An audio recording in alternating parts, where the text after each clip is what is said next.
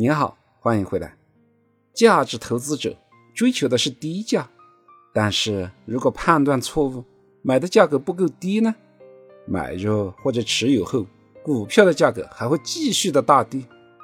成长型投资者依据的是对企业未来的业绩和价值会快速提升而买入和持有股票，但是如果判断错误，未来企业无法快速的增长和盈利呢？同样会被深套。面对这一系列的风险，格勒厄姆首先提出了安全边际的理念。格老提出这理论的背景，也是来自于自身投资血的教训。一九二九年至一九三二年股市大崩盘，美股指数从二百九十八点跌到了四十一点，数以千计的投资者血本无归，跳楼自杀。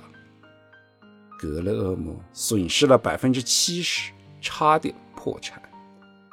总结失败后得出结论：我大胆的将成功的秘诀精炼成四个字的座右铭——安全边际。在格勒厄姆看来，安全边际来自于两个方面：低价和分散投资。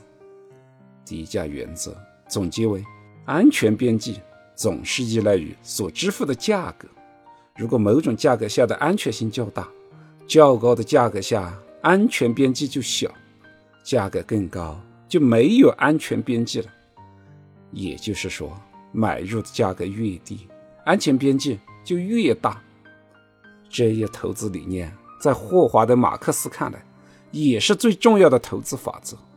低于价值买进是最可靠的盈利途径。高于价值买进则很少奏效。在有效的市场中，公平定价不会给投资者带来多少低价买入股票的机会，但是受到外部环境的影响或者企业一些负面消息的影响，股票的价格会大幅的下跌。但是在下跌的过程中，所有相关的消息都是负面的，这会导致整个市场的情绪比较的恐慌。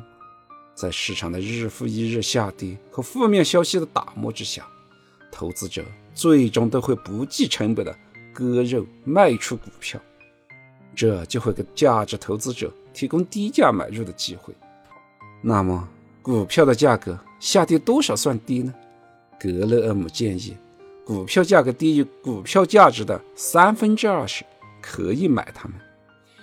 巴菲特说：“以四毛钱。”购买一美元的股票，基于价值回归的原则，股票的价格最终会回归价值。价格越跌，获得收益的机会就越大，再继续下跌的几率就会更小。所以，价格越低，就拥有越高的安全边际。但是在实际操作层面，每当股票价格下跌的时候，企业的外部环境或者企业本身。